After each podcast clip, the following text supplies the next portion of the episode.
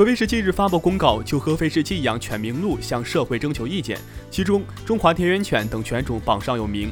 网友表示，寄养中华田园犬十分难以理解，持反对态度。绥芬河某快递站的小哥刘发秀了一波神操作，他在站点用流利的俄语与俄国人对话。网友评论：快递小哥一个神奇的职业，你永远不知道他们送外卖前做的什么。湖南、上海、浙江等多地出现日晕，日晕又叫圆红，是一种大气光学现象。日光通过卷层云时受到冰晶的折射或反射而形成。特别需要提醒大家的是，日晕不可肉眼直接观看，会对眼睛造成伤害。六月二十三号下午二时许，青岛黄岛区小珠山大溪谷发生一起森林火灾，青岛迅速安排组织扑救。二十四号上午六时，现场明火被全部扑灭，但下午又发生复燃。截至二十五号凌晨一时，火山仍在扑救，希望救火人员平安归来。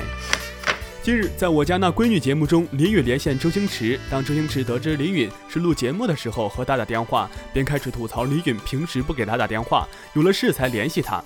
网友感慨十分羡慕，能看出林允和星爷私下关系非常好。二十四号深夜，歌手当打之年歌王之夜总决赛圆满落幕。经过两轮激烈角逐，华晨宇众望所归，获得本期节目冠军，成为二零一三年节目开播以来第八位歌王。近日，中国人民大学中国就业研究所联合智联招聘发布二零二零年大学生就业率报告。报告显示，大学生平均期望薪酬约六千九百三十元，而薪酬福利、职业发展和工作生活平衡是大学生求职主要关注因素。黄鹤楼景区于二零二零年一月二十三号暂停开放，阔别多时，四月二十九号黄鹤楼景区将恢复开园。五一假期，小伙伴可以带着父母一起畅游黄鹤楼了。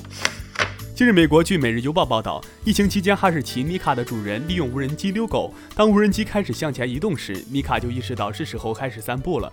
有网友评论称，米卡的主人是使用无人机的天才。